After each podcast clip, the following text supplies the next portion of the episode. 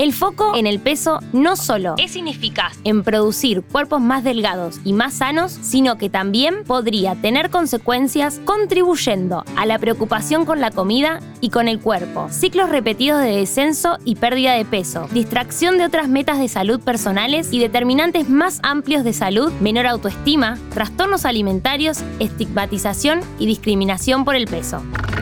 Hola a todos, bienvenidos a un episodio más de Nutrición sin Medidas. Nutrición sin medidas, con Lau Volpone. ¿No me vas a pesar? Es que así dice cómo vengo y en base a eso hoy como o no. Me genera frustración, miedo, ansiedad, angustia, enojo. De eso depende mi humor, mi energía, mis ingestas. Sensación de que no soy suficiente porque no bajo de peso. Seguridad si mi peso es estable, inquietud si aumenté. Miedo a engordar. Todas estas son frases textuales de mis consultantes. Es que no conozco a una persona que al subirse a la balanza no le haya generado una catarata de pensamientos, en su mayoría negativos, generando daño a la salud psíquica y obvio luego a la física. ¿Por qué la balanza genera tanto miedo, tanta frustración? Es que la cultura de dieta nos vendió que el peso, al igual que el índice de masa corporal, es indicador de salud, pero la evidencia hoy demuestra que esto no es así. Si te estás enterando en este momento, lamento decepcionarte, pero el peso y el índice de masa corporal no son indicadores de salud. Como ya hablamos en episodios anteriores, si no los escuchaste te invito a hacerlo. La salud depende de muchísimos factores y determinantes. Y dos números, como lo son el peso y el índice de masa corporal, no nos puede decir cómo es nuestro estado de salud. Haber enfocado tantos años el paradigma en torno al peso y el índice de masa corporal es lo que nos ha traído hasta acá. Somos el segundo país con más casos de trastornos de la conducta alimentaria y la epidemia de la obesidad, y lo digo entre comillas, no ha mejorado. ¿Es el paradigma centrado en el peso un paradigma fallido? Sí, lo es. El peso es un número que por sí solo no indica nada. No indica salud, estatus social, tu desarrollo personal. Es un índice que relaciona tu estatura con tu peso. No fue creado para el uso clínico y no fue creado para indicar salud. Fue creado por Adolf Kellet en 1835. Él era astrónomo, matemático, sociólogo, naturalista y pintor de origen belga. Kellet, para obtener esta fórmula, hizo cálculo en base a unas tablas de valores de grupos de distintas edades y analizó a una población blanca de Europa.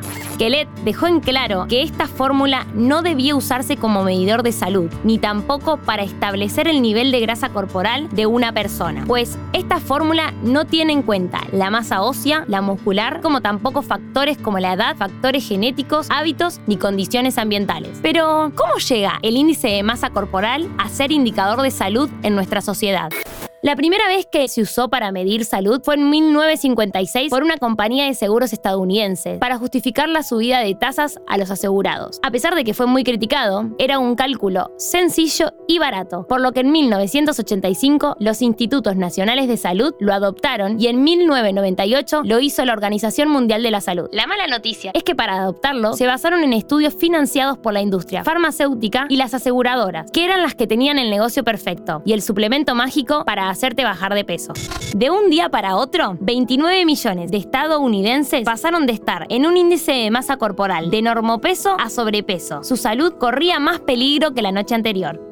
Es importante entender que el índice de masa corporal no mide salud, es simplemente una medida del tamaño corporal. Muchas personas tienen un índice de masa corporal alto o bajo y son saludables, y muchas personas con un índice de masa corporal normal no son saludables. Estas críticas y evidencias aún no han sido suficientes para que muchos de los profesionales de la salud se replanteen sus intervenciones, y sigue siendo el indicador de salud más empleado. ¿Por qué no usar el índice de masa corporal? Ignora hábitos y conductas. Ignora el efecto de las dietas y la restricción sostenida. No considera el estado de salud metabólica y así podría seguir. En conclusión, basar nuestra salud en el índice de masa corporal y el peso no está bueno, porque no nos trae salud, nos trae más obsesión, pérdida de salud, nos desmotiva a sostener hábitos y nos acerca a las obsesiones y a la estigmatización. Reflexiona sobre esto y yo te espero en el próximo episodio. Recordá que podés encontrarme como arroba nutrimentum. ¿Querés auspiciar en Interés General Podcast? Escribinos a contacto arroba interésgeneral.com.ar.